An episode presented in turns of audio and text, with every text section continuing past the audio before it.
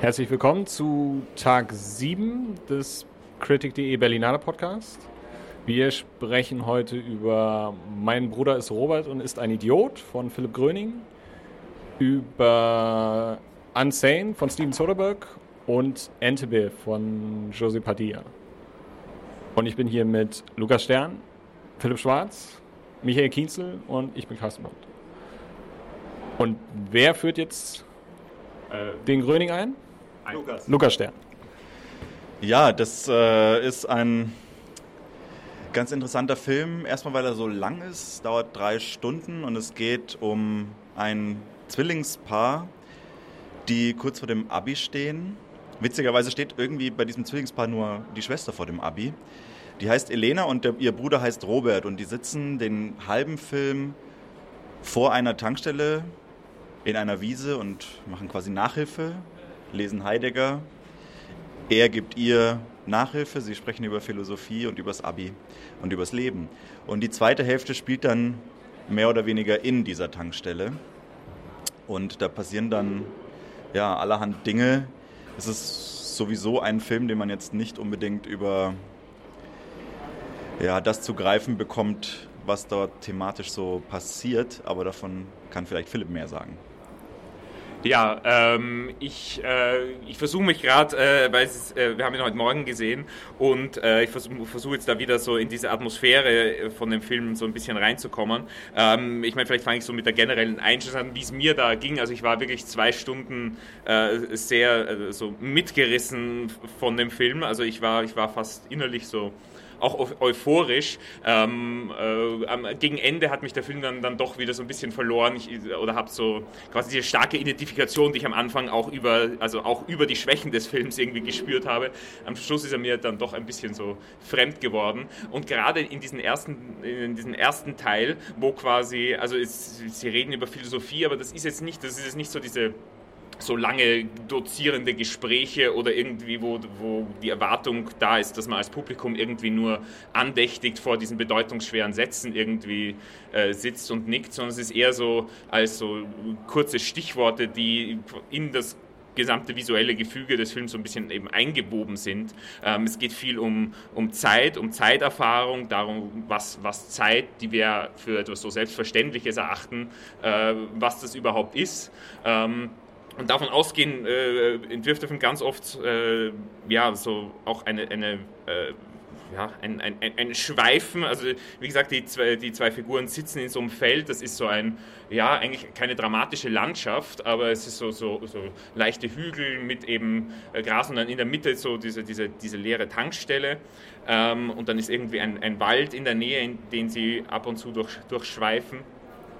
Und der Film hat er äh, in seinen stärksten Momenten äh, auch etwas so, dieses, diese dieses Zerdehnung der, der, der also dass die, die Gegenwart zur Dauer wird so, also dass man in, in der Gegenwart verharrt, dass man irgendwie Zeit erlebt, aber die Zeit trotzdem nicht voranschreitet. Dieser Widerspruch ähm, ähm, gestaltet der Film äh, in vielerlei Sequenzen ganz toll aus. Ich meine, ein toller Moment zum Beispiel ist, ähm, den ich jetzt, den man vielleicht so sinnbildlich für äh, die anderen Momente des Films so nehmen kann, ist ähm, die zwei äh, äh, das Zwillingspaar sitzen am Fuße eines Hangs und beobachten den Sonnenuntergang und man sieht ganz langsam, wie die Sonne hinter dem Horizont verschwindet und genau in dem Moment, wo die Sonne verschwunden ist, rennen sie den Hang hinauf, setzen sich, und dort scheint noch die Sonne, sie setzen sich hin und der Sonnenuntergang quasi äh, findet noch einmal statt. Also der Tag war schon zu Ende und geht dann ein zweites Mal zu Ende. Also quasi diese, diese, äh, ja, Aufhebung von dem, was wir eigentlich normalerweise äh, als geregelten zeitlichen Ablauf haben. De, damit spielt der Film auch in ganz vielen anderen Momenten. Ähm, und diese Momente haben für mich äh, ja, den Film ein bisschen ausgemacht. So. Ähm, aber jetzt gebe ich schon ab an.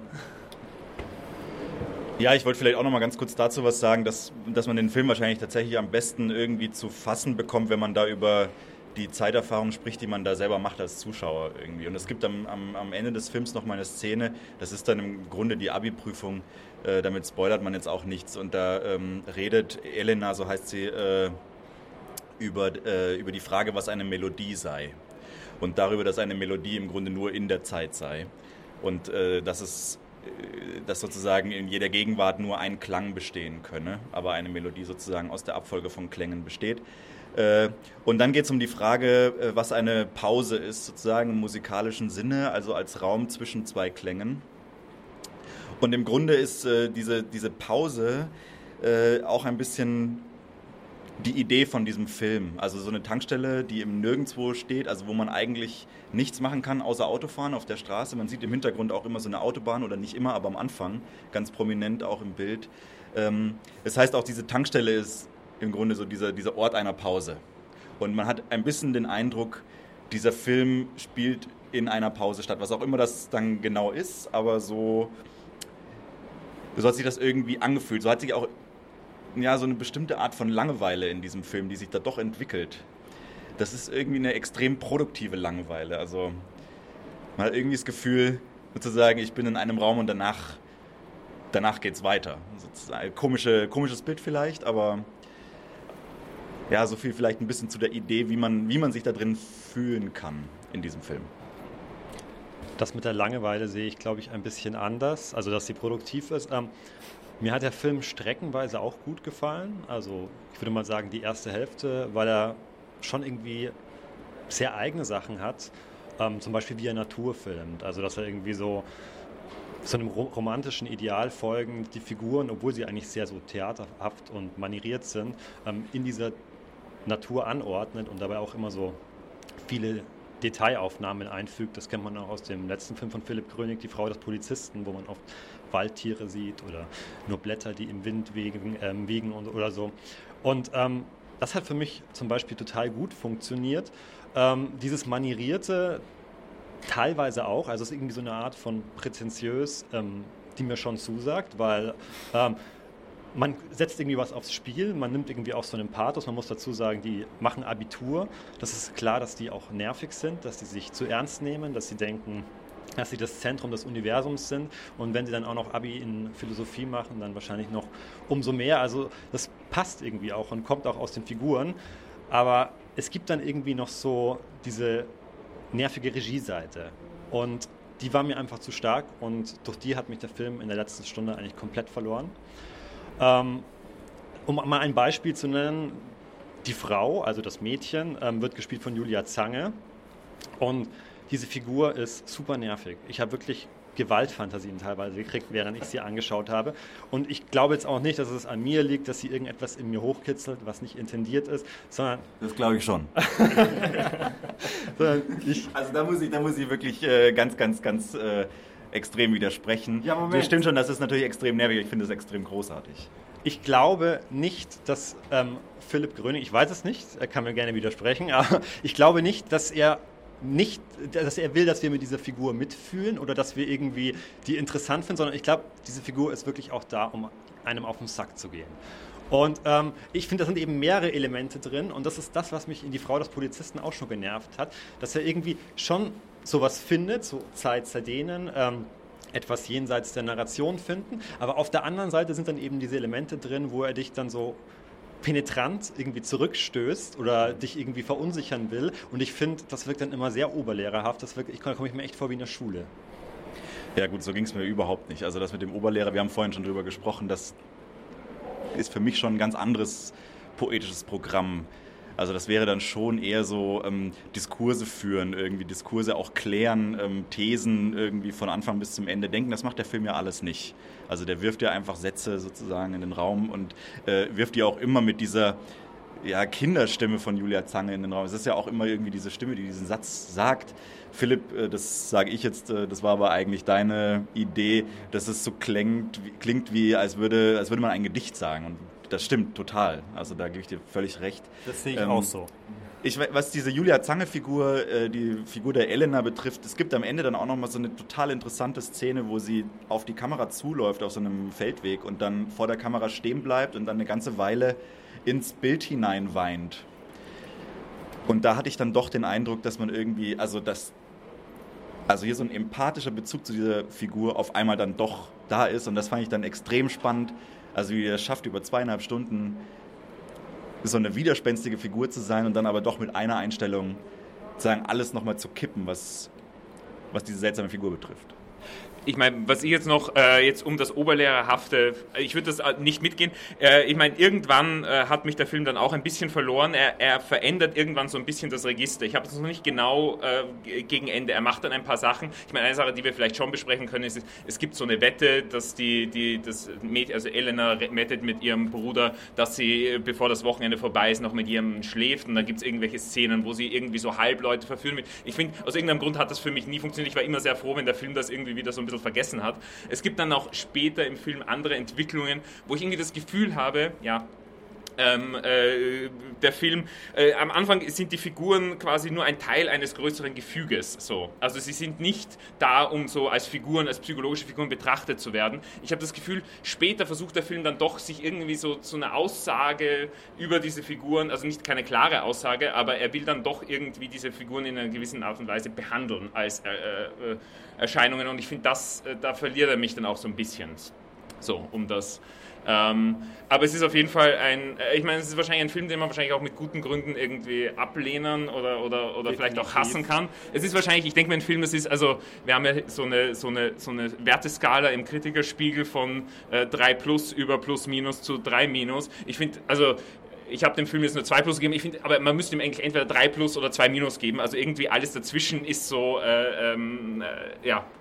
Äh, Nee, weiß ich nicht, vielleicht legt das dafür auch zu sehr an, kontrovers zu sein. Also es ist heute halt im, ja, eher, im, eher spärlich, im, spär, im eher spärlich besetzten ähm, Berlinale Palast hat er auch so einige Kontroversen ausgelöst, beziehungsweise er hat einfach das schlechte Benehmen von einigen Kritikern hochgekitzelt, die denken, dass wenn sie dann etwas doof finden, das auch laut kommunizieren müssen, aber es hat sich dann mit der Zeit auch gelehrt.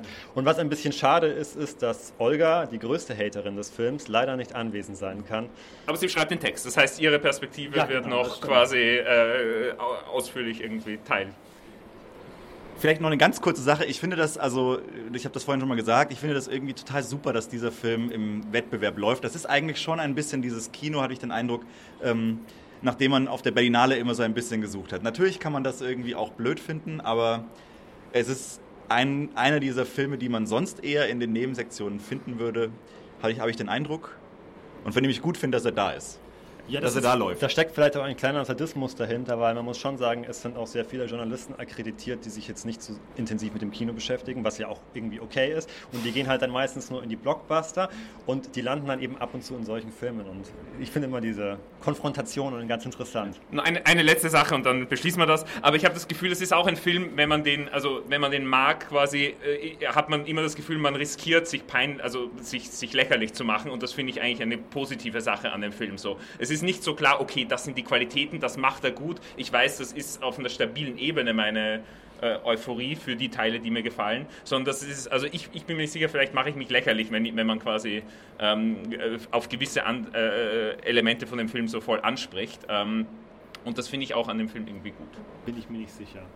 Okay. Ich weiß nicht, ob das nicht eher sowas ist, dass man einen, dass man dann vielleicht eher elitär wirkt, weil das ist ja nicht so, dass es ein Gefühl ist, dass man preisgibt oder dass man etwas von sich preisgibt, sondern es ist ja eher so, dass man so tut, als wäre man eingeweiht. Aber gut, naja, das führt okay. jetzt alles zu weit. Ja. Es hat schon zu weit geführt, aber macht nichts. Dann sprechen wir halt ausführlicher über den Film, den ich nicht gesehen habe. Ist auch schön, habe ich wenigstens mal was erfahren. Trotzdem müssen wir jetzt übergehen zu Steven Soderbergh, zu Unsane, nicht Insane und Wer von euch dreien führt jetzt in den Film ein? Philipp. Ich. Ähm, ja, also eigentlich die Prämisse ist relativ äh, simpel erklärt. Ähm, äh, es geht um eine äh, junge Frau Mitte 30, die äh, von einem Stalker schwer traumatisiert wurde, auch die Stadt äh, gewechselt hat, ähm, äh, aber trotzdem äh, das Trauma nicht überwinden kann und äh, eine Psychiaterin aufsucht, ihr so ein bisschen erzählt und äh, ein, ja, so eine Einwilligungserklärung für die Therapie unterschreibt und dann sofort gepackt wird und eingewiesen wird, weil ohne dass sie wirklich das durchgelesen hat, hat sie zugestimmt, ähm, sich für 24 Stunden, die dann auch verlängert werden, einweisen zu lassen. Und äh, sie, äh, es wird dann so aufgebaut, dass das ein, ein Betrug ist, des, des äh, Spitals Leute aus fadenscheinigen Gründen einweisen zu lassen, sie so lange zu behalten, wie die Versicherung zahlt ähm, und quasi sie zu schröpfen. Ähm, und ja, sie ist quasi mehr oder weniger gefangen und äh, will aber natürlich äh, wieder raus und an die Freiheit. Und als Komplikation taucht, oder sie meint zumindest, äh, äh dass ihr Stalker in dem Spital auftaucht und sich dort eingeschlichen hat unter falschen Namen als einer der Pfleger oder Ärzte. Ähm, das ist so die, die Grund, also ist so ein klassisches, sehr prägnantes Thriller-Setup. Äh, ähm, ja, äh, ich gebe mal weiter. Wie, wie hat Lukas, wie hat dir der Film gefallen? Hat das funktioniert? Ich habe, das hat funktioniert. Der Eindruck ist noch sehr frisch. Ich kann irgendwie noch gar nicht so viel dazu sagen. Was mich irgendwie doch nicht so loslässt, ist diesen Film nochmal vom, vom, vom Abspann her sich anzuschauen. Der dauert nämlich äh, gefühlt 15 Sekunden oder so. Also das ist irgendwie ein Film, an dem niemand mitgemacht hat und in dem trotzdem äh, in der Mitte einmal so Matt Damon auftaucht als, äh, als Handwerker. Und das ist, das passiert mit Matt Damon ja irgendwie oft, dass er so auf einmal da ist und dann ganz prominent äh, äh, auf dem äh, auf irgendeinem Planeten ist, wie in Interstellar oder ähm, und dann aber auch wieder verschwindet. Und da ist es irgendwie ganz besonders, weil der einfach wirklich nur drei, vier Sätze sagt, die Kamera hält irgendwie einfach irgendwie auf ihn drauf und dann war es das wieder. und ein bisschen, ja, ist das so ein Film, der so, der so aus dem Ärmel geschüttelt wurde. Und das fand ich irgendwie erstmal so eine ganz interessante, ja, so einen ganz interessanten Punkt irgendwie so im ersten Eindruck. Dazu kann man vielleicht auch sagen, dass der, oder muss man sagen, dass der Film auf einem iPhone gedreht wurde. Natürlich so, ein, so ein iPhone mit fettem Compendium dran, wie es zumindest aussieht.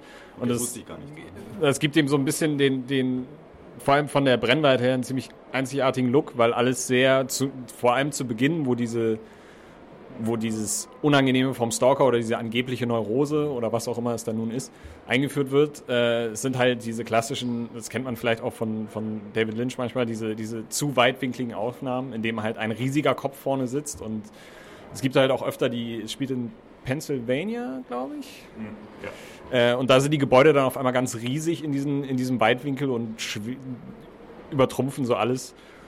Und insofern passt das iPhone sehr gut in das äh, aus dem Ärmel geschüttelt. Und ich finde, also für mich, ich weiß nicht, wie, wie ihr das seht, aber es für euch interessant ist, ich finde, das, das ist ja eine Frage, die sich dann immer sofort stellt, wenn man das weiß. Also ich hatte das vorher gelesen, ob dieses Format nun Sinn macht. Ob es, da muss der Film für mich eigentlich immer erstmal erklären, warum er dieses Format benutzt und ob er das halt einlösen kann oder eben auch nicht. Weil ich finde, ich finde, das ist, das ist für mich einer der großen Pluspunkte, dass er das halt, diese Ästhetik halt sehr gut aufgreift. Auch in diesem, es gibt diesen klassischen, den klassischen Leuchtstoff Blauton, der immer in dieser Anstalt quasi permanent da ist und als, als Gegenpol dazu gibt es halt dieses eklige, dieses eklige Gelb aus Arbeitsräumen. Das, das sieht alles auch immer sehr trist aus. Ja, ich meine, also äh, ich äh, weiß es nicht, inwieweit mir, mir dieser, dieser iPhone-Look, ich meine, er ist, er ist, schon sehr prägnant, vor allem eines, ein Effekt, ich wusste jetzt, war mir jetzt auch nicht bewusst, dass es auf dem iPhone gedreht wurde. Ich meine, der Film, ich weiß es nicht, ob, man, ob das jetzt wirklich dem Film eine essentielle Note hinzufügt. Ich meine, er hat zwar dadurch einen, einen sehr eigenen Look, der auch darin besteht, zum Beispiel, dass in Nahaufnahmen ganz oft nur der Hintergrund scharf ist und die Figur, auf die eigentlich die Nahaufnahme zentriert ist, so eigentümlich verschwommen und unscharf ist. Ähm, ja. Aber ist das nicht das eher inhaltlich motiviert? Weil es naja, im Film auch um Social Media, um Überwachung geht, darum irgendwie, dass Handys eine sehr wichtige Rolle spielen, weil sie eben kein Handy haben darf. Also deswegen habe ich immer gedacht, das soll auch inhaltlich motiviert sein und das passt ja auch ein bisschen zum Film, weil er sich irgendwie so viel Gedanken macht. Also ich finde das jetzt auch nicht immer gut. Also ich meine, das ist schon okay, wenn ein Film durchdacht ist, aber ich finde, das sind halt so ein bisschen so, ja, Genrefilme für Leute mit Abitur und ähm, der funktioniert schon und aber halt irgendwie nicht gut genug. Also der hat halt dann irgendwie, der spricht dann schon auch über ähm, Social Media, über Stalker und so, also irgendwie über aktuelle Themen und ähm, ist aber irgendwie von der Inszenierung an doch so ein bisschen langweilig. Also ich finde, so der Anfang war recht stark, wo es dann diese Exposition gibt, dass man, also ich meine, das ist ja auch irgendwie so eine Horrorvorstellung, dass man eingewiesen würde, man kann nichts dagegen tun. Und am Schluss ist er dann irgendwie auch so ein bisschen verrückter, das fand ich auch gut, aber dazwischen ist das schon recht öde. Ja, ich meine jetzt aus, dieses, aus dem Ärmel geschüttelt, das muss man irgendwie als Qualität nehmen. Ich glaube, darauf ist der Film so ein bisschen aufgebaut. Ich habe auch so das Gefühl, also die, die, die Prämisse, also vor allem so dieses eingewiesen werden, und ich meine, das ist halt eine, eine reale Angst, die er da auf sehr effektive Weise abgreift, dass man quasi in so äh, institutionalisierten Krankenhäusern einfach, äh, dass einfach andere komplett über den eigenen Körper bestimmen. So. Das, das macht der Film auch äh, stellenweise sehr, ja, auf eine eindringliche und interessante Art und Weise. Ich finde irgendwann, wenn so der Plot dann abge abgehandelt wird, ähm, hat er sowas, äh, ja, so ein bisschen was Lustloses, wo ich auch glaube, die Lustlosigkeit ist Teil des Programms, aber ich bin da halt nicht, nicht so wirklich drauf angesprungen. Aber ja, mehr hätte ich jetzt äh, als erste Reaktion auch nicht zu dem Film zu sagen. Ich weiß nicht, ob noch. Gut, dann vielleicht als letztes, äh, als letzter Zusatz dazu noch, äh, es gibt, was in der Peripherie immer stattfindet, was ich ganz interessant fand und nicht so ganz einordnen konnte, ist immer, dass es immer so dieses, dieses Gesundheitswesen immer noch so ein bisschen mitschwebt, dass diese Klinik ist eine Privatklinik, in, die halt irgendwie nach völlig eigenen Gesetzen funktioniert und es gibt immer wieder Hinweise auf so Arbeitswelten oder so, so privat organisierte äh, Unternehmen und dann halt auch den Anwalt, die immer auf eine sehr seltsame Art und Weise in diesen Film mit reingedrängt werden. Und ich konnte damit, ich, ich konnte das oder kann das jetzt auch immer noch nicht so wirklich einordnen, aber ich finde es, das trägt ganz schön zu dieser Atmosphäre bei, die der Film versucht aufzubauen. Keine Einwände? Nein. Das ist schön. Dann Entebbe. reden wir jetzt über Entebbe. Und kurz, ja, wir haben auch über den kurz geredet. Michael, Entebbe. Ähm, ich führe nur ganz kurz in den Film ein. Also ich weiß nicht, ob den Leuten Entebbe was sagt. Mir hat es nichts gesagt, peinlicherweise. Den Abiturienten äh, vielleicht. Den Abiturienten vielleicht. ähm, es ist so ein bisschen wie die Entführung der Landshut eigentlich durch die RAF. Ähm, es ging darum, dass eine Maschine der Air France entführt wurde ähm, von zwei deutschen Terroristen, linken Terroristen und ähm, zwei Palästinensern. Und ähm, die sind notgelandet in Uganda, Uganda weil Idi Amin, Idi Amin ist Uganda, oder? Ja. Okay, Uganda und wir haben halt mit dem Segen von Idi Amin ähm, sind sie dort gelandet und es waren sehr viele Israelis an Bord und sie wollten eben die israelische Regierung erpressen, dass sie ähm, Gefangene freilassen. Und der Film erzählt das im Prinzip aus drei Perspektiven. Einmal aus der Perspektive des Regierungsapparats, Rabin und ja, Isaac Rabin und die anderen, weiß ich gerade nicht mehr, wie sie heißen. Ähm, genau. Und ähm, die zweite Perspektive sind die Terroristen. Das sind vor allem Daniel Brühl und Rosamund Pike, die Deutsch spricht, auch ganz gut. Und ähm, die dritte Perspektive ähm, ist, das ist eine Tänzerin. Ähm, das erfährt man erst so nach und nach. Und ihr Freund, der arbeitet in der, im Militär. Und das sind im Prinzip die Truppen, die am Schluss dann ähm, diese Flughafenhalle, in der die Gefangenen gehalten werden, ähm, stürmen. Und also was mir ganz gut gefallen hat, ist, dass es irgendwie ein Genrefilm ist, irgendwie auch ein Actionfilm, aber trotzdem sehr statisch. Und also man könnte ihn vielleicht auch als verhinderten Actionfilm bezeichnen, was aber dann sehr gut aus der Handlung kommt, weil es geht die ganze Zeit darum, dass man sich entscheiden muss, dass man mit sich hadert, dass man zweifelt. Also also gerade bei Daniel Brühl und Rosamund Pike ist es zum Beispiel so, dass sie Deutsche sind und sie sind in einer Flughafenhalle, wo auf einmal die Juden von den restlichen Leuten getrennt werden und eigentlich genau das machen, was die Leute machen, gegen die sie kämpfen.